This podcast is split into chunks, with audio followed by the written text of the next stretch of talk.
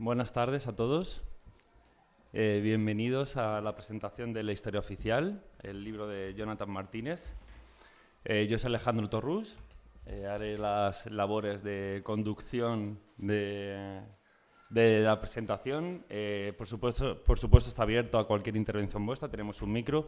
Cuando queráis intervenir, pues levantáis la mano e intervenís. Yo creo que cuando empecemos todos a hablar va a ser mejor, incluso que si en mitad queréis contestar, pues que hablemos todos un poquito antes que reservar los últimos cinco minutos. Se agradecen siempre las preguntas más que las reflexiones de más de cinco minutos, pero si alguien tiene una reflexión de cinco minutos muy buena, que no nos prive de ella.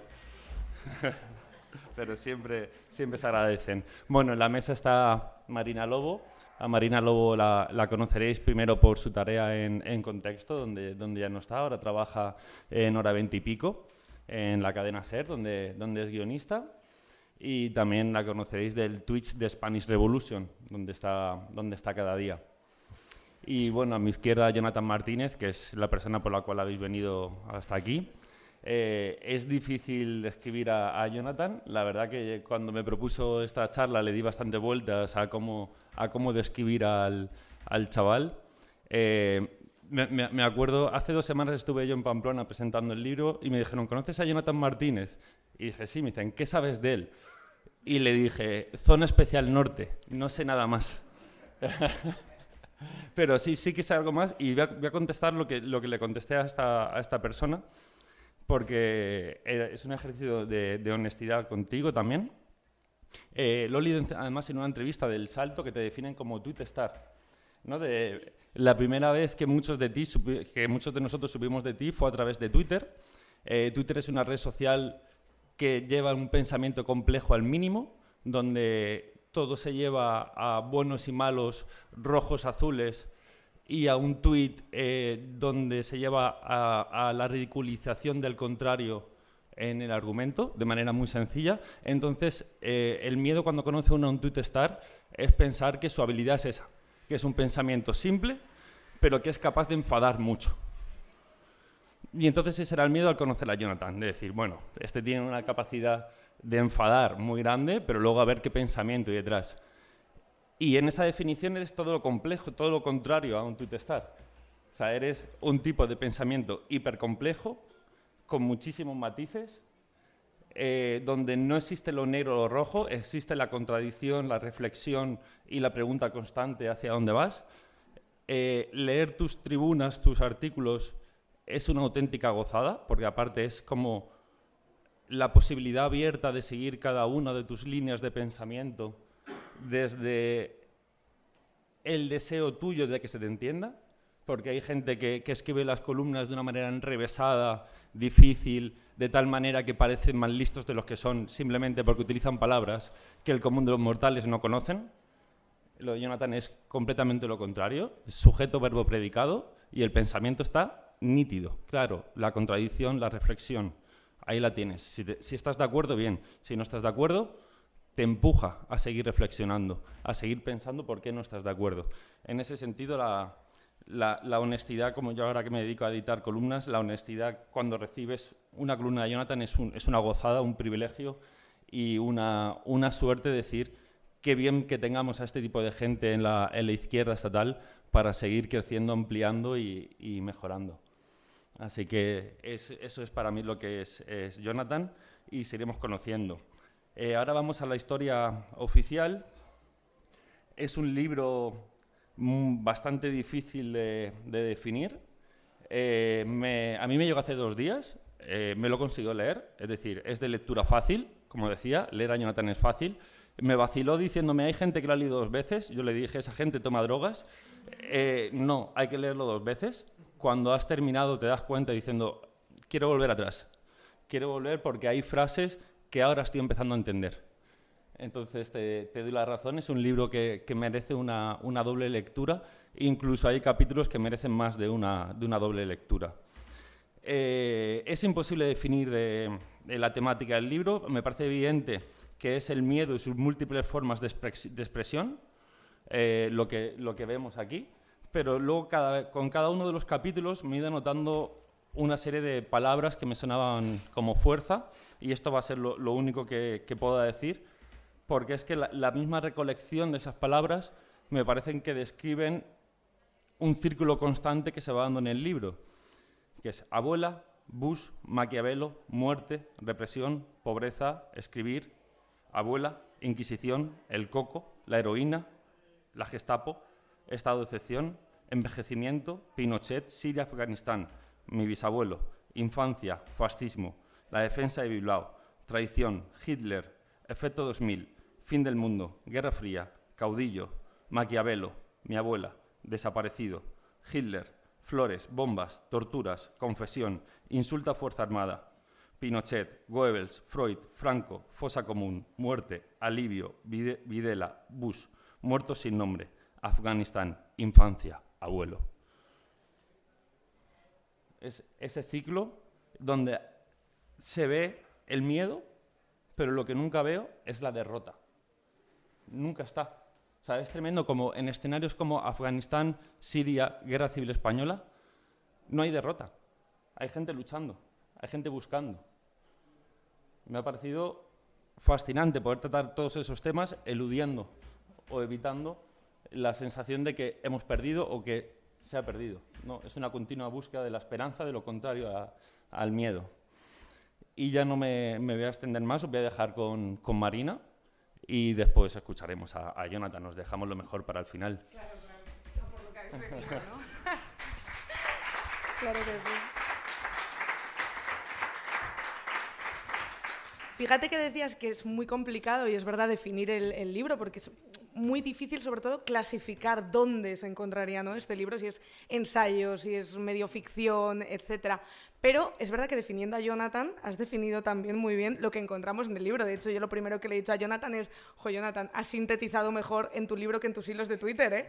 O sea, realmente quienes os hayáis acercado ya al libro y quienes no, pues lo descubriréis durante estos días, son capítulos muy cortos que tratan un montón de temas, un montón de reflexiones, un montón de contradicciones, un montón de temas grandes, porque se trata la muerte, se trata el envejecimiento, eh, se trata la pérdida, la búsqueda, la valentía, ¿no? Que, comentábamos antes, se tratan un montón de temas y además hay un hilo conductor que es eh, también parte de la historia personal de Jonathan, pero que nos lleva a todos y a todas a muchos lugares comunes con los que nos podemos identificar muy fácilmente. De hecho, a mí me llama mucho la atención uno de los primeros temas y de las primeras imágenes, si me apuras, porque es verdad que en el libro de Jonathan hay mucho de cine. Eh, te haces imágenes muy fácil, ¿no? Por ejemplo, cuando hablas del, del 11S, ¿no? El 11S y esa imagen de esa persona cayendo del edificio, que se tira del edificio ¿no? para huir del miedo y del terror. Creo que algo que todos hemos pensado alguna vez es qué estaba haciendo yo eh, cuando el 11S, ¿no? Y todos y todas los que hemos vivido en ese momento tenemos esa imagen en la cabeza. Fíjate que sabemos perfectamente qué estábamos haciendo cuando vimos y nos enteramos la noticia del 11S. Entonces, partes de lugares comunes y acabas contando tu historia personal, pero también la historia colectiva eh, de todos nosotros. Y me parece que eso es, es muy importante. Luego hay muchas cosas en el libro que me, que me llaman la atención porque tú vas hilando historias con otras historias que pasaron en lugares donde tú te has encontrado o en el momento en el que tú te encontrabas cuando vivías tu historia personal. Y fíjate que yo tenía una amiga que lo que hacía era que en fechas muy importantes para ella, rollo, en su cumpleaños, en cuando se conocieron sus padres, eh, guardaba los periódicos de ese día para luego ver lo que estaba ocurriendo en otras partes del mundo y lo que estaba sucediendo en la historia en ese día tan importante para ella. Y eso, tu libro me ha recordado muchísimo a esa amiga mía que, hacía ello, eso. Y luego, un tema súper importante, y que es verdad que lo decía Alejandro, que es el hilo conductor de todo el libro, es el miedo ese miedo que además te has dedicado a desgranar eh, a lo largo de todas esas historias. Y luego me surgen algunas preguntas, ¿no? Porque es verdad que tú, em, a la vez que cuentas esa historia de tus abuelos y de tu, eh, tío abuelo, em, empiezas a contar otras historias que te recuerdan a esa, historias de desaparecidos, eh, por ejemplo, que es de un tema de los que habla mucho el libro. ¿Esas historias tenías claro que querías meterlas ya en el libro? O primero eh, empezaste a contar tu historia y te acordaste de esas otras historias? Es decir, ¿fueron buscadas a propósito o fueron algo que vinieron después? Que eso me, interesa mucho saberlo. Y luego tenía alguna pregunta más eh, por ahí que me ha surgido em, leyendo el libro. Así, ah, claro, tus padres te han dado un montón de información a la hora y tu familia para escribir este libro. Y ese miedo del que hablas también es un miedo que permanece. A lo largo de la historia, ese miedo a contar las historias de nuestros familiares, que muchos y muchas tenemos en la cabeza, o conocemos a alguien que ha pasado por una situación similar, algo que repiten constantemente es, yo le pregunto a mis familiares, pero hay muchas cosas que no me cuentan por miedo aún a esa situación tan traumática. Em, tus padres y tu familia que te ayudó a, recrear esta historia, ¿sintieron miedo en algún momento o te advirtieron en algún momento? Que es algo que también me parece muy interesante saber. Y ahora ya pues os dejo con, con Jonathan que nos conteste a las mías y a las que tengáis vosotros.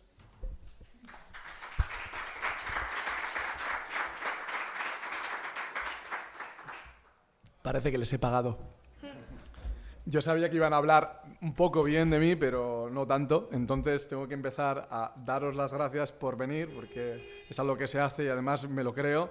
Eh, daros las gracias por esta intervención y además pedir públicamente disculpas a Marina, porque hubo un momento en el que ella me dijo, estoy eh, al lado de tu casa y tengo un show yo le dije, no te lo vas a creer, pero no puedo salir de casa, estoy en arresto domiciliario.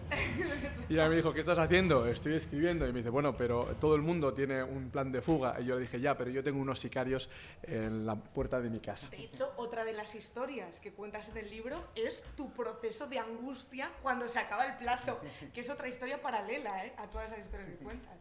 Yo quiero eh, dar las gracias a los sicarios. Eh, os, voy a plantear una historia que la he contado en otras ocasiones, pero creo que merece la pena que hagamos este ejercicio colectivo ahora que estamos todos aquí reunidos. Eh, imaginad un guionista escribiendo solo en su habitación, sudando para poder pagar el alquiler, porque los eh, guionistas siempre tienen deudas y los alquileres siempre están muy caros. Y entonces el pobre hombre no consigue vender sus guiones y tiene que escribir aún más rápido, con café por todas partes. Y en un momento alguien llama a la puerta son dos matones y vienen a pedirle dinero. Entonces él, que sabe cuál es la situación y nosotros, que también la sabemos porque nos la podemos anticipar, eh, vemos que este hombre sale por la ventana, se mete en un coche, huye y los matones se meten en otro coche y salen tras de él. Este hombre acelera, intenta meterse por carreteras muy sinuosas y de pronto pega un volantazo y se mete por una pista muy cerrada, muy oscura, que desemboca en una gran mansión. Y en ese momento, cuando ha conseguido despistar a los matones, ve un pequeño ataúd blanco. Bueno, así empieza una película que se llama El crepúsculo de los dioses, Sunset Boulevard, y es verdad que la historia del cine le ha regalado a Billy Wilder y a otros eh, trabajadores de la película la reputación de grandes y brillantes cineastas, pero yo siempre digo, sin sicarios no habría película. Los sicarios de este libro son dos personas de la editorial Chalaparta a los que yo amo y adoro a pesar de que les conozca y los reconozca con este título. Y es que eh, yo le advertí a Alejandro Torrus que además de estar aquí entre nosotros y ser una persona de carne y hueso, es un personaje del libro. Es un personaje que cobra vida fuera del libro, pero durante un momento yo pensaba que lo tenía ahí reducido a una frase. Y es una frase muy sencilla, que a él le parece muy simple, pero a mí me parece extremadamente compleja. Alejandro Torrus me pidió. Y la historia de este libro es la historia de gente que me pide cosas y yo soy incapaz de concederlas porque soy torpe, llego tarde y no me da la vida. Entonces hay un momento en el que dos editores de Chalaparta con muy buena voluntad me piden que escriba un libro, lo que yo quiera. Tengo una página en blanco detrás de otra para escribir lo que me dé la gana con el beneplácito de una editorial. Me siento tan privilegiado y a la vez tan abrumado y tan impotente que yo comienzo a dar largas a mis dos amigos de la editorial, a John y a Mikel, les doy largas perpetuamente hasta que un día eh, John me dice, te voy a mandar dos sicarios a la puerta de tu casa y quiero un borrador para el mes que viene. En ese momento yo entro absolutamente en pánico y me doy cuenta que durante todo este tiempo he hecho eso que se dice ahora en los libros de autoayuda, que es procrastinar. Qué palabra tan horrible para decir estamos perdiendo nuestra vida y dejando morir el tiempo. Bueno, yo lo que hacía era reunir un montón de reflexiones que tenían un hilo común, que era la naturaleza del poder. ¿Qué es poder? Y todas esas reflexiones me llevaban a algo muy simple. No son las armas, es el miedo. Pero ¿cómo es posible que el poder venga del miedo y no de las armas si las armas son tangibles? Y el miedo no existe, está en nuestras cabezas. El miedo habla de lo futurible, de lo que está por inventar. Bueno, yo que a veces soy un torpe materialista, recurro a los viejos clásicos y me aparecen dos señores con barbas pobladas, probablemente llenas de parásitos, pero con una cabeza muy brillante. Se llaman Marx y Engels. Y ellos dicen, el pensamiento de la clase dominante es el pensamiento dominante de cada época. Quien ostenta el poder material ostenta el poder espiritual. Qué cabrones. De verdad que era así de sencillo. Si el miedo funciona es porque existen relaciones de dominación y porque la violencia es cara, es costosa, exige herramientas de violencia, exige comprar armas, aumentar el presupuesto de armas mientras vacías hospitales. Y eso puede resultar impopular en un momento dado. A veces no tanto, pero puede resultar impopular. Me metí en un callejón sin salida para explicar que yo no sabía qué hacer con John pidiéndome videoconferencias continuamente. Y yo, para aplazar la muerte, que es lo que hace Serezade en, en las mil y una noches, empecé a inventarme historias. A John le contaba en mis videoconferencias historias de mi familia, historias con las que le tranquilizaba y cuando él me preguntaba de qué va tu libro, yo te digo, te voy a contar una historia. Cada día le contaba una historia diferente hasta que un día me di cuenta de que yo no quería escribir un ensayo académico y aburrido en torno a la naturaleza del poder y en torno al miedo, porque la forma natural que tenemos de explicar las cosas es a través de la narrativa. Cuando somos pequeños nos enseñan la realidad a través de historias, que son muchas veces historias de miedo, que viene el coco, pero también son historias de valentía. Y creo que eso es fundamental para entender quién somos. Y yo quiero llegar a una pregunta que me ha surgido escuchando a mi amigo Alejandro. Y es que hay un compañero periodista eh, vasco, cinéfilo, que se llama Gaizka Izaguirre, y un día concierta una entrevista conmigo. Y yo voy a esa entrevista pensando que me va a preguntar las preguntas que se formulan habitualmente. Y de pronto él empieza la entrevista con una pregunta muy sencilla que me destruye. Haceos esta pregunta a vosotros mismos si podéis en este momento y os va a destruir igualmente. ¿Quién eres? No me pregunta a qué te dedicas, qué haces, qué has hecho en tu vida, me pregunta quién eres. Y yo lo primero que hago en defensa propia y para ganar tiempo, como Serezade, es ¿por qué me haces esa pregunta? Y él me dice, te voy a ser sincero. Como no tenía tanta información sobre ti, busqué en Google Jonathan Martínez y la primera opción que me ponía es Jonathan Martínez, ¿quién es? Y eso me llevaba a una reflexión. Buscar nuestra propia identidad es una labor detectivesca. Siempre en todas las historias de detectives hay un muerto hay un cadáver y vamos interrogando a los sospechosos hasta que llegamos o no a encontrar al culpable. Así que yo de pronto, como Edipo en una tragedia que tiene que convertirse en detective para saber quién es y lo que va a encontrar no le va a gustar, me pongo a investigar no solamente quién soy, sino quién somos, quiénes somos, porque creo que detrás del yo siempre hay un nosotros, detrás del singular hay un plural, y mi búsqueda no es una búsqueda personal, sino que es una búsqueda colectiva, eh, no nacemos en la nada, no somos una persona que llueve del cielo, sino que crecemos en una comunidad, crecemos en una familia, crecemos en un sistema de salud, en un sistema de educación pública y nos debemos las unas a las otras para llegar hasta donde hemos llegado, para ser personas funcionales, como supongo que somos. Así que yo creo que le debo algo a la comunidad y que todo lo que yo he conseguido ser no es un mérito personal. Eh, muerte al individualismo y muerte a aquellos que hacen méritos personales. Quiero que lo que he aprendido en esta búsqueda sea algo que pueda entregar a la comunidad y que sirva a los demás para conocernos como pueblo, como clase social, como colectivo que ha luchado contra los mismos monstruos. Hace poco con Miquel Ramos citaba una persona que no se debería citar si, queremos si no queremos acabar en la Audiencia Nacional, pero era un hombre que decía, lo que nos une no es pertenecer a la misma nación, sino pertenecer a la misma clase. Y entonces yo planteaba, bueno, lo que nos une realmente, y en este caso se puede ver, es pertenecer a una misma clase, pero haber peleado contra los mismos monstruos, que son monstruos individuales, pero a veces son monstruos colectivos. Y esos monstruos tienen la cabeza de Franco, pero tienen la cara de Hitler o de Mussolini, o tienen la cara de Pinochet, o tienen la cara de Videla, y todos los monstruos se parecen exactamente al milímetro, con la diferencia de que algunos mueren colgados en una gasolinera de Piazzale Loreto en Milán, otros mueren en un búnker, otros mueren en una cama en Madrid y otros, como el general Videla, muere cagando. Qué muerte tan poco glamurosa para una vida de mierda. La búsqueda de los desaparecidos me lleva a buscar también similitudes con otros desaparecidos, porque ¿qué es la categoría de víctima? En 40 años hemos escuchado quiénes son las víctimas con mayúsculas, pero de pronto nos damos cuenta de que a nuestro alrededor hay víctimas que no solamente no son reconocidas, sino que han tenido que guardar silencio por miedo, por un miedo impuesto y también porque no se les ha reconocido ese derecho al duelo.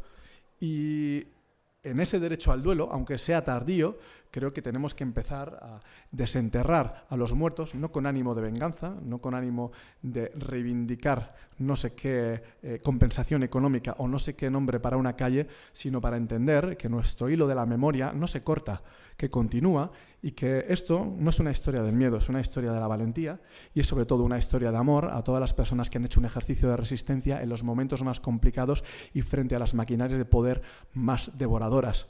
Que no se nos olvide que la nostalgia puede llegar a ser reaccionaria. Cuando buscamos en un pasado mejor, dorado, que no ha existido, lo que estamos diciéndole a la gente es que no tenemos futuro. Y yo creo que a veces, haciendo un ejercicio de memoria y sabiendo que venimos de la derrota, que venimos del dolor y que venimos detrás de un rastro enorme de sangre, pero también de nombres pisoteados, es la única forma de saber que tenemos un futuro y que la dignidad de nuestras personas, las que nos rodean, es la misma dignidad de las personas que lucharon contra todas estas maquinarias. Yo creo que lo, hemos visto y lo estamos viendo ahora mismo cuando nos llegan imágenes de un tráiler en San Antonio con 50 personas muertas, sin agua y sin aire, asfixiadas, lo vemos en la valla de Melilla, donde una frontera define no qué es un país de otro, sino qué es una persona humana y qué es un desecho del capitalismo, una persona que no tiene ni siquiera nombre porque ha sido reducida a una cifra. Le decía ayer, o antes de ayer, en un artículo que le escribía a Alejandro, y es que si no sabemos nada de las personas que han muerto en Melilla es porque su historia la están contando sus verdugos. Pues bien, nuestra historia no podemos dejar que nos la cuenten, porque toda la historia que no contemos nosotros la van a contar otros contra nosotros. Y durante demasiado tiempo hemos estado acostumbrados a que sean otros quienes escriban los titulares, y yo creo que es hora de reivindicar que en esas historias pequeñas, personas a las que siempre se ha despreciado, personas que han estado en los márgenes de la realidad, tengan su nombre escrito con mayúsculas en las paredes, al menos de nuestra memoria, de nuestro corazón y de nuestro recuerdo. Yo creo que esa búsqueda que tiene que ver con lo personal, que tiene que ver con, mi pueblo, que tiene que ver con mi familia, se extiende. Y cuando yo le preguntaba a mis padres eh, qué historias me podían contar, ellos muy generosamente, con el tiempo curando muchas heridas, han recordado cosas que yo creía que, no existían, porque ellos inconscientemente se habían autocensurado, sobre todo porque creían que sus historias no tenían valor. Y sin embargo, si esas historias a mí me emocionaban, yo estaba seguro de que os iban a emocionar también a vosotras y a vosotros.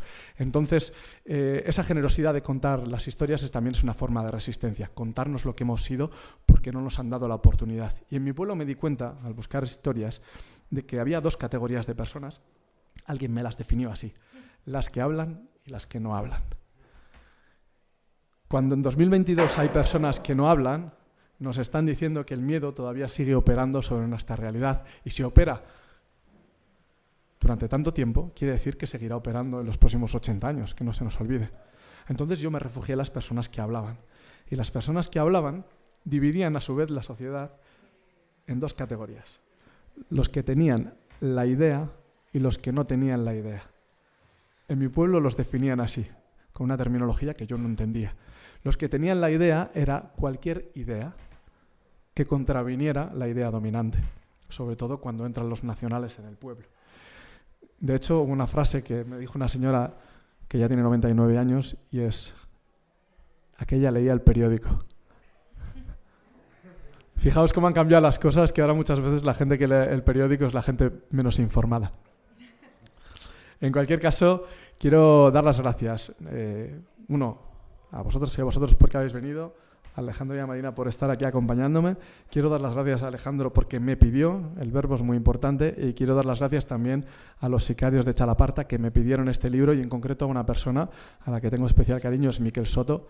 Él me pidió que escribiera cualquier libro y yo decidí que su historia, que no está contada y nunca ha sido bien contada, tenía un lugar en este libro. Él se declara superviviente de la tortura y si lo hace con estos términos es porque sabe que no todo el mundo ha salido vivo de ese trance. Y él, cuando después de nueve días de golpes en la comisaría de Tres Cantos, aparece en la comisaría, en el hospital de la comisaría y detienen esa tortura porque tienen miedo de que les ocurra lo mismo que le ocurrió con otra detenida que se llama Gruche Yanchi y que no fue superviviente de la tortura, él desde la memoria, desde el dolor, ha ido explicando cuál ha sido su tránsito personal. Y yo creo que no tenemos que dejar exclusivamente a estas personas que han dolido que cuenten su historia, tenemos que ayudar a que la cuenten. Cuando yo buscaba los testimonios de las personas torturadas en Chile, sentía un dolor por dentro y no me imaginaba el dolor que tenían que haber sentido ellas y ellos, pero creo que escribir este libro es también un acto de justicia para todas esas personas que fueron condenadas al silencio. Y ahora creo que tenemos oportunidad de hablar, así que vamos a compartir algunas palabras.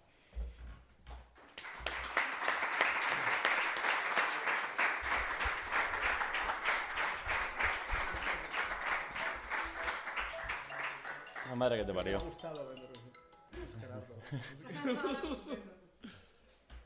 Me voy a colar con las preguntas, voy a aprovechar la situación de privilegio. Eh, has dicho eh, que te refugiaste en las personas que hablaban y las que no hablaban, antes que las que no hablaban. Pero hay una persona muy importante en este libro que dejó de hablar cuando falleció su mujer, que se refugió en el silencio y que cuando hablas, cuando dices Alejandro me pidió, bueno, yo lo que le pedí a Jonathan eh, hicimos un especial en público que se llamaba Supervivientes de la Memoria. Y lo llamamos, hilando con, con la historia de Soto, de, de Miquel, eh, lo llamamos Supervivientes de la Memoria porque eran aquellos represaliados del franquismo que hemos podido recuperar porque sus hijos, sus nietos, han sobrevivido al miedo, han sobrevivido al olvido. Y así hemos, recuperamos la figura. Es decir, no intentábamos recuperar la figura objetiva, histórica de quién era esa persona, sino intentábamos recuperar el recuerdo, la memoria, el pozo que había dejado en sus familias. Y ahí le pedí a Jonathan que escribiera sobre, sobre su abuelo. Y, esta es la persona que yo conocí, el hijo de la maestra, que fui conociendo en ese texto que me entregaste, que he ido conociendo mucho más a fondo en, en este libro, y que es una persona que dejó de hablar y que su historia ha sido contada por ti ahora, y que creo que antes de leer el libro incluso que nos amplíes información de quién era esta persona tan importante en tu vida y que ha dado es el hilo de, esta historia. Bueno, supongo que es más difícil hablar de mi abuelo que hablar de mí, pero eh, mi abuelo, aparte de ser una persona muy apegada a mí y yo a él, era una persona que en Bilbao le gustaba salir con sus amigos por los bares, se llaman chiquiteros, ese es el título oficial, y una de las primeras cosas que hizo fue eh, enseñarme de memoria un romance viejo, que era el romance de la loba parda. Entonces, una vez que yo me aprendí el romance, él dijo, ¿estás listo para salir a chiquitear con nosotros? Y llegamos a los bares y decía, eh, recita, y yo recitaba el romance de la, de parda. Muchos años después, porque este libro también es un homenaje a mi bisabuela, que fue maestra, y se extiende el homenaje hacia los eh, maestros y maestras republicanos, la mayoría de ellos represaliados en condiciones brutales, yo creo que... Eh, es, de justicia hacer justicia no solamente a él, sino también a ellas, también al maestro Teodoro, que era el maestro de la escuela de Molinar, y con el tiempo, desempolvando fotografías y cartas y documentos, me he dado cuenta de que el romance de la loba parda no llegó hasta mi abuelo de forma fortuita, entre tantos romances del romancero viejo, sino que fueron los misioneros de las misiones pedagógicas quienes decidieron ir pueblo por pueblo, eh, gracias a, a un ministerio en aquel momento de la Segunda República, iban a los pueblos más deprimidos y más abandonados, más alejados de la cultura. Mi pueblo, en este caso, que era Carranza, nuestro Macondo particular, era un pueblo y sigue siendo un pueblo apartado y que llegaran misioneros con eh, música, con libros y con eh, poesía fue un acto eh, revolucionario que despertó en mi abuelo una conciencia y que me trasladó a mí inconscientemente. Y cuando él fundía plomo, lo hacía como un experimento práctico, para mí era algo habitual, para mí era mi pequeño alquimista, y sin embargo, tiempo después, al descubrir la documentación de un maestro como Teodoro, también represaliado, que explicaba para pedir una beca cómo era un día cualquiera en la escuela de Río Seco en Molinar, él decía que eh, no basta con que las personas aprendamos a través de los libros, tenemos que aprender a través de la experiencia directa de nuestras manos. Por ejemplo, cómo se funde el plomo. Y 40 años después me doy cuenta de que todas las cosas que eh, mi abuelo me había enseñado de una forma bastante azarosa tenían un porqué y creo que pudieron matar a los eh, profesores, pudieron aplastarlos, pudieron obligarlos al silencio y a mantenerse en sus casas escondidos algunos como topos, pero sin querer el plomo fundido y el romance de la loba parda llegaron hasta mí y ahora llegan hasta vosotras y hasta vosotros. Así que creo que mm, si tengo que definir a mi abuelo es el hilo que no se rompió. Lanzo un par de preguntitas más y ya si quieres hablamos con, con, la gente que ha venido a verte, que seguro que tiene preguntas interesantísimas también para ti. Antes escuchándote hablar de esa pregunta que te hicieron del quién eres, y es que realmente pensándolo ahora digo, claro, es que un poco en este libro lo que vemos es todas las experiencias que hemos compartido ¿no? como, como sociedad, todas las experiencias históricas, todas las experiencias que hemos vivido a lo largo sobre todo de, de estos últimos años y te das cuenta de cuántas experiencias hay que se repiten y que se van repitiendo a lo largo del tiempo y cuántas sensaciones de miedo que están ahí eh, de situaciones de hace muchos años, aún a día de hoy las tenemos. O sea, realmente hay muchas cosas que parece que se van a repetir eh, de otra manera, ¿no? Pero sí que hay sensaciones compartidas. ¿Tú has tenido eh, la sensación cuando escribías este libro y cuando consultabas hemerotecas y cuando ibas a bibliotecas a ver eh, qué datos podías sacar, de haber visto ambientes, situaciones, haber leído sobre algún momento que tú dijeras, ostras, me recuerda mucho a alguno de los momentos actuales que, que estamos viviendo? Porque yo me ha pasado leyendo tu libro alguna de las experiencias y también me pasó hace poco leyendo un libro sobre la Revolución de Octubre y todo el ambiente que había entonces, de decir, ostras, si es que parece que está describiendo el ambiente de ahora. Eh, entonces quería saber cuándo te ha pasado y con qué, con qué momentos del libro te ha ocurrido eso. Bueno, la primera anécdota tiene que ver con un momento en el que eh, todo el mundo hablaba de la pandemia y teníamos tanta saturación sobre el COVID que aquello que iba a ser dar testimonio de nuestra época se convirtió en algo muy pesado en el que todo el mundo escribía cómo era su encierro. Entonces, en ese momento de saturación, yo decidí no mencionar la pandemia en ningún momento, aunque es obvio que es un libro escrito en pandemia y solamente aparece la palabra virus de forma prácticamente irónica. Y entonces decidí hablar de situaciones que tenían que ver con la guerra. Y si ves el libro, eh, al final, la fecha exacta en la que sale de la imprenta coincide cuando las bombas rusas empiezan a caer sobre territorio ucraniano. Y de pronto yo me llevé a las manos a la cabeza porque pensé que íbamos a estar saturados de la guerra. Y de hecho, hay una frase que no recuerdo ahora en su literalidad, pero dice algo así como que llega un momento en que las guerras solamente importan a aquellos que las padecen, y creo que hemos llegado a ese extremo.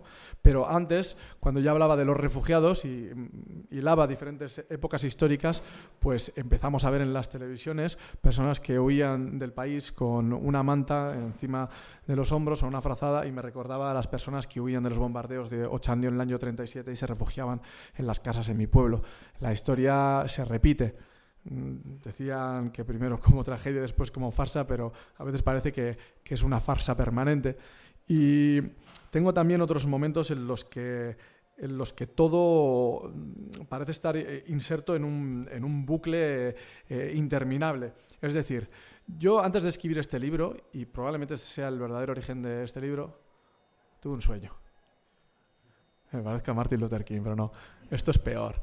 Martin Luther King tenía un sueño, interesante. Lo mío era una cosa extravagante.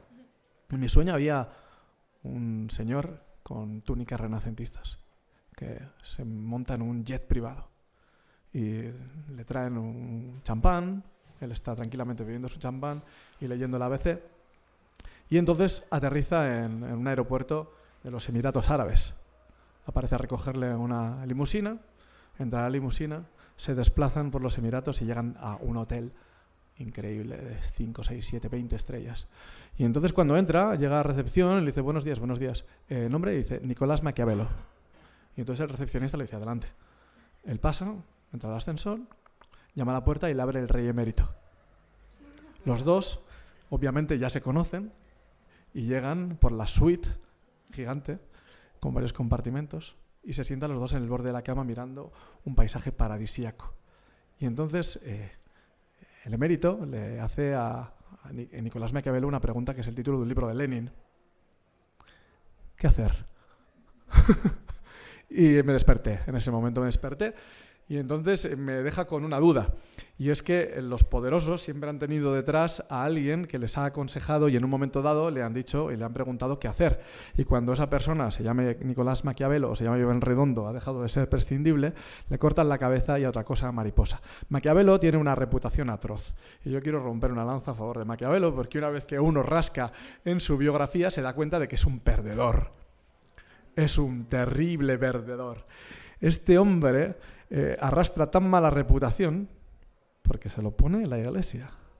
La iglesia dice, Maquiavelo era el escritor del diablo. Y nosotros hemos aceptado el, dictado de la iglesia como bueno, pero no, Maquiavelo, ante todo, era un científico. Entonces, Lo apartan del poder, era un alto funcionario de la República de Florencia.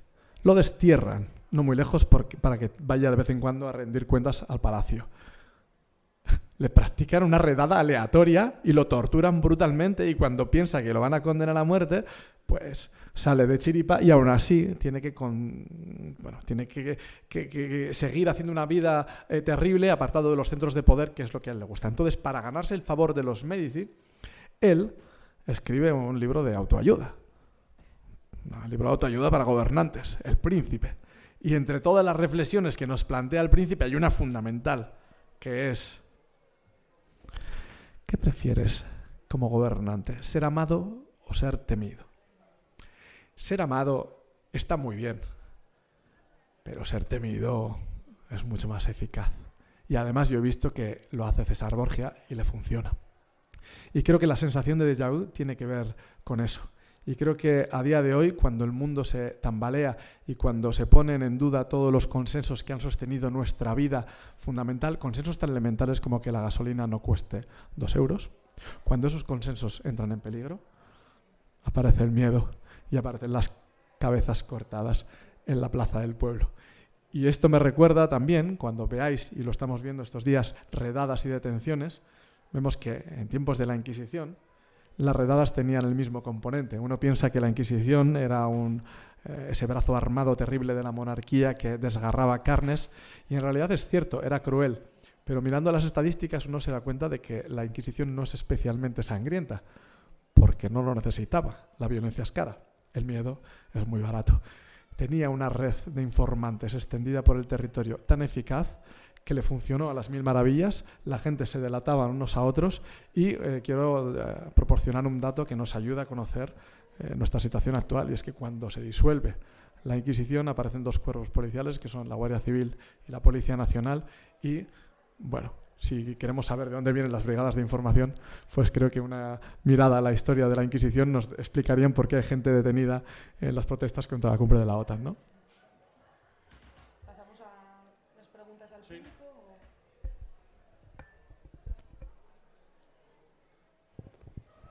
De preguntas. Os voy acercando el micro para que perdáis la vergüenza. Podéis saber que Jonathan cuando era adolescente tenía bigotito. Eh, escribía poemas de manera compulsiva cargados de resentimiento. Eso está en el libro, no estoy aprovechando nada. Sí, un par de preguntas eh, relacionadas con el proceso de escritura. ¿no? Una tendría que ver cómo la escritura de este libro te ha cambiado como persona. creo que un proceso de escritura como este, de búsqueda dentro de lo íntimo y también, como decía antes Marina, en, la historia colectiva de todos, pues creo que es un proceso que a uno le transforma. ¿no? Entonces, ¿cuál sería esa magnitud si sientes que realmente la escritura de este libro te ha cambiado y en qué medida? Y la segunda es más concreta y tendría que ver también con algo que se ha mencionado antes. El libro es muy cinematográfico, pero yo creo que también eh, hay una influencia eh, de algo que también creo que es una gran afición tuya, que es lo musical. ¿no? Entonces querría saber eh, cuál es un poco la banda sonora de la escritura de ese libro, ¿no? qué, es lo que, qué es lo que te acompañó durante ese proceso de escritura el jazz, pero... Pero tienes que hacer una playlist. Sí, pero no porque comprenda especialmente el jazz, sino porque me acompaña eh, de fondo y creo que tiene unas cadencias que me ayudan a entender la musicalidad de la prosa. Creo que la prosa no basta con escribirla, hay que leerla en voz alta y ver si tiene cadencia, si tiene musicalidad, si rebota, si nos pega en el oído.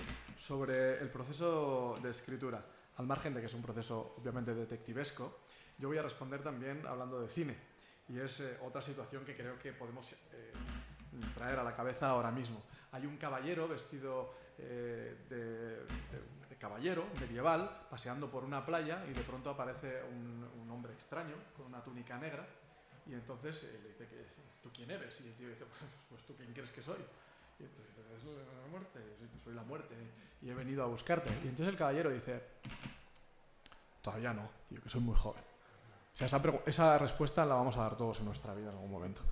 Y probablemente hay gente que la, dará más de una vez. Eh, todos somos muy jóvenes para morir. Y después de una negociación con la muerte, deciden eh, echar una partida al ajedrez en un paisaje idílico y eh, pues quien gane consigue eh, pues, aplazar la muerte. Es una escena famosa del séptimo sello, pero yo creo que explica muy bien cuál es el proceso de escritura y es algo que yo lo he llevado muy dentro. Creo que hay que escribir siempre, a favor de la vida, pero creo que escribir es una pelea contra la muerte que es una pelea contra el tiempo, porque el tiempo se acaba.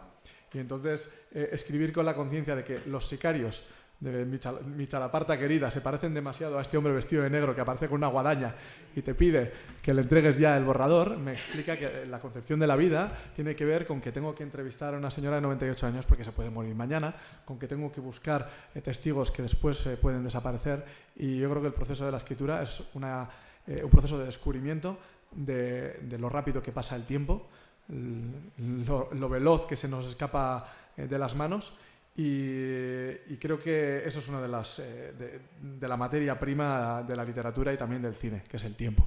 Así que vamos a intentar no perder el tiempo y vamos a eh, aprovechar la vida. Miquel Soto, uno de los que me pidió, junto con Alejandro, me dijo una cosa muy bonita después de leer el libro y me dijo, la gente te va a regalar lo más valioso que tiene, que es su tiempo no los traiciones.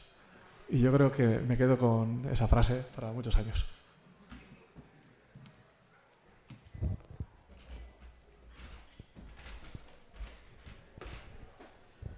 Hola.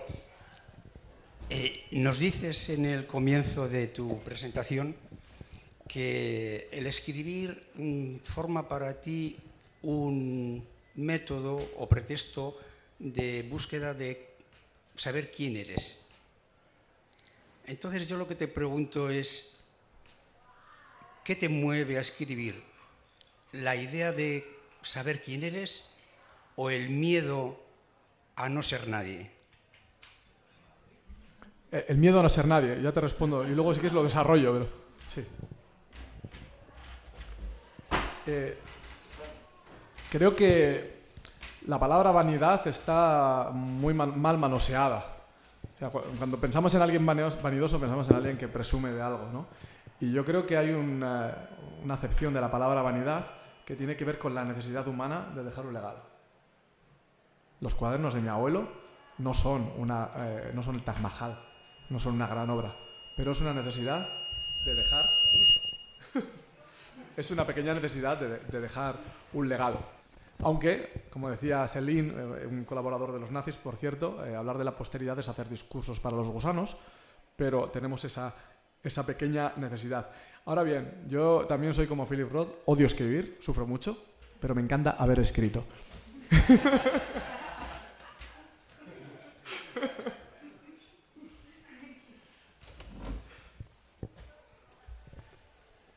Manos arriba. Mientras que lo, pensáis, de la, broma que he hecho antes, de, este adolescente de la cara con granos, eh, bigote, no dices lamentable y apunto lamentable porque es mi imagen mental. Eh, veo la barba que tienes ahora y digo, ¿cómo sería con 14 años? Eh, y dices estrofas cargadas de resentimiento y que ya adolescente te sentías un impostor escribiendo. ¿Esa impostura se pasa? Nunca, nunca, o sea, nunca se pasa esa impostura porque eh, siempre va a haber alguien que, ponga en duda lo que hacemos. Y, a veces tendemos a, valorar demasiado opiniones de personas que no nos conocen y no conocen los motivos. ¿no? Y creo que, como has empezado hablando de Twitter, pues creo que las redes sociales son precisamente un campo de batalla donde solo se trata de desprestigiar al adversario. ¿no? Todos somos impostores y está bien que sea así, pero al mismo tiempo, incluso el más eh, terrible de los impostores tiene algo importante que contarnos y yo creo que cuando era muy joven empecé a descubrir libros clásicos en la biblioteca de mi pueblo, sin ningún criterio empecé a leer Hamlet y como Hamlet estaba enfadado contra el mundo, yo también pensaba que tenía que estar enfadado contra el mundo y sin querer tendemos a imitar aquello que, que leemos porque creemos que la literatura y la vida son lo mismo. Y no nos equivoquemos, la literatura no tiene nada que ver con la vida, la vida es mucho más compleja y alguien, un personaje tan famoso como eh, el Quijote o un personaje tan famoso como Sancho Panza casi se pueden reducir a tres o cuatro rasgos y sin embargo el ser humano es una cosa, es un puzzle y un laberinto interminable. Somos impostores, pero incluso cuando sintáis impostores pensad que hay alguien más impostor que vosotras y vosotros ¿y alguna crítica que te haya llegado así mala y te ha dolido? De decir, "Uf, Este libro no- mm, a mí no me ha llegado ninguna crítica mala y eso me preocupa, porque creo que lo está leyendo solo la gente que ya me tenía cariño de antes. Entonces, entonces, uno siempre tiene miedo, no a las críticas, sino a no ser comprendido, porque cuando uno suelta palabras, eh, se, se interpretan siempre de muchas maneras y siempre va a haber una interpretación que no tenga nada que ver con lo que tú quieras, para bien o para mal. Mm, Me lo voy a tomar eh, a bien porque en este libro hay un trabajo sobre todo de desescritura. Yo me reivindico como desescritor. Cuando tengo, poco tiempo escribo mucho y cuando eh, tengo tiempo puedo ir quitando frases sobrantes y a veces esa reducción de la literatura a los huesos creo que es un trabajo complicado, eh, doloroso, pero necesario para dar algo que sea cristalino y transparente. Hay una frase creo que de Nietzsche que decía que hay gente que eh, es como esos que enturbian los charcos para parecer profundos. ¿no? A veces, a riesgo de mostrar un charco poco profundo, prefiero eh, dar algo eh, cristalino. Así que, bueno, intentamos que sea verbo, sujeto y predicado y que entre dentro de nuestros esquemas. O sea, cuando os hablen con frases eh, complicadas, probablemente debajo no hay nada. Verbo sujeto predicado es una cosa de los no es sujeto verbo predicado. Sí,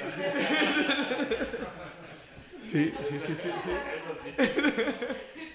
Luego es curioso porque yo soy un, soy un vasco, alguien me ha dicho, soy un vasco de Cádiz o un vasco latinoamericano y es verdad que muchas de mis influencias tenían que ver con esa literatura eh, latinoamericana que era muy frondosa, no complicada, sino abundante, enrollada sobre sí mismo y a mí me gustaba que, que de pronto eh, las frases cortas de la gente de mi alrededor, de los vecinos de mi pueblo, se podían sumar unas a otras y hacer eh, frases más complejas. Entonces hay una señora de mi pueblo que habla de forma muy sencilla, pero parece Gabriel García Márquez cuando lees varias frases suyas seguidas.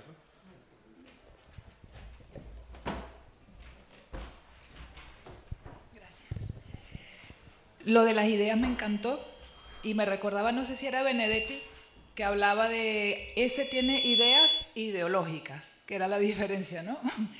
Pero es que lo del miedo, que siempre me ha parecido fascinante, tú eh, al principio hablabas de lo colectivo frente a la individualidad, ¿no? Eh, pero quienes desde su poder eh, ejercen mecanismos para que tengamos miedo, también son el colectivo. Entonces, esa tensión, esa pulsión, eh, casilleros y tanatos, no sé cómo, cómo la resolvemos, o no sé si tiene solución, o es un motor, no lo sé.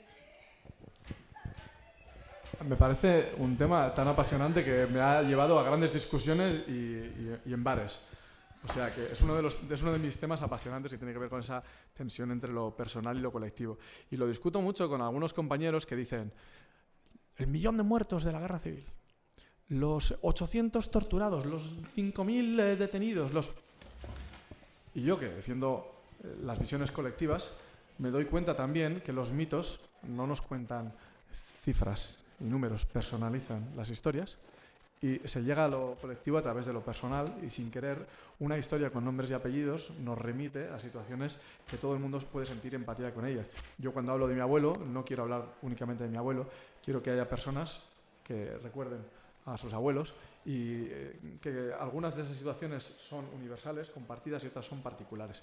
Entonces, en esa tensión entre lo individual y colectivo, yo creo que para defender lo colectivo también tenemos que empezar a individualizar a las personas y a las personas que mueren en la valla de Melilla, es explicar cuál es su historia, cuáles son sus nombres y apellidos, cuáles son los miles de kilómetros que han recorrido para llegar a una muerte de perra eh, a través de, un eh, ejercicio brutal de, de represión. ¿no?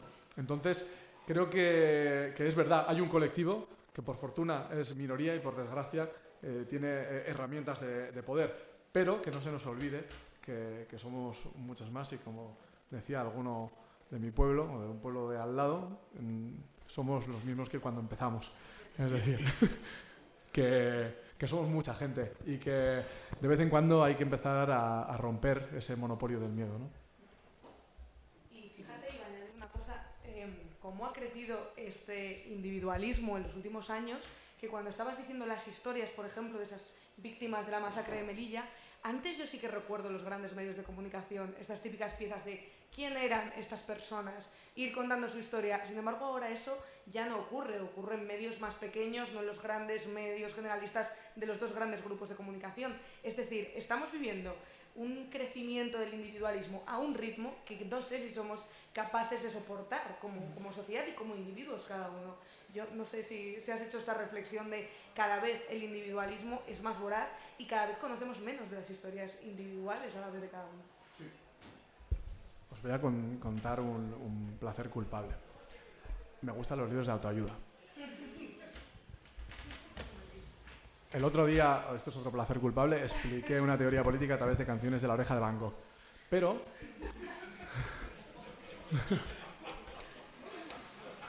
pero me fascinan los libros de autoayuda porque, sobre todo, algunos que tienen que ver con, eh, la teoría económica. Hágase usted rico en tres semanas, ¿no? Escritos por pobres.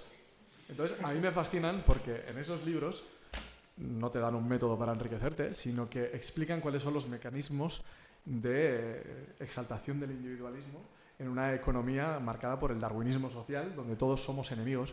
Y creo que una de las herramientas del poder es precisamente, como ellos son minoría, dividir y cuartear a las mayorías populares para que todos nos enfrentemos entre nosotros y es lo que hace eh, la clase media atemorizada contra el invasor que viene en patera, ¿no?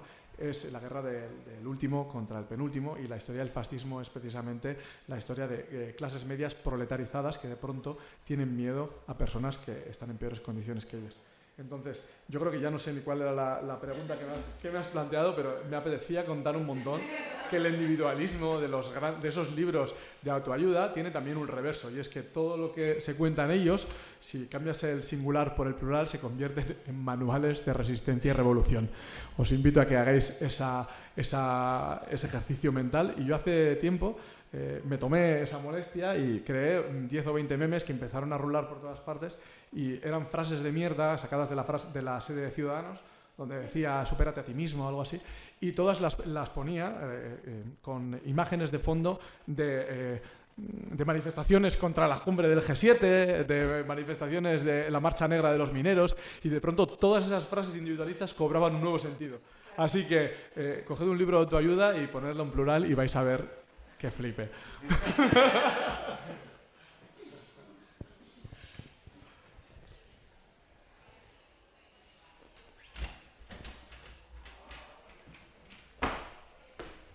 Bueno, yo no quiero preguntar nada. Yo eh, voy a hacer una reflexión solo, de 10 minutos. Estás en confianza. Mientras hablabas, eh, me acabo de enterar que han matado a mi sobrino y has sido tú. Porque el Jonathan que yo conocí hasta ahora no tiene nada que ver contigo. Entonces, yo conocí al Jonathan de niño, de adolescente, de joven, de adulto, pero bueno, como un día te dije en el entierro de la abuela, eres un cantamañanas, ¿te acuerdas? me dijiste, me encanta eso, que me llama cantamañanas. Y ahora oyéndote hablar, me he dado cuenta de que no te conocía. Y por eso, nada más, eso.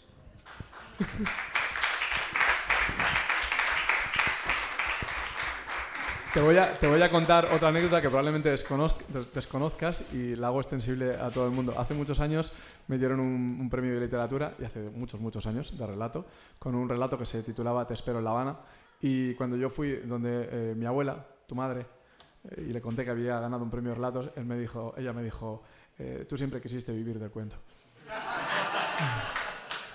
y, y, te voy a recordar otra cosa que tú me dijiste en aquel momento cuando leíste aquel relato, y es, tú nunca has estado en La Habana. Y yo te dije, he escrito para poder estar, sin haber estado. Así que...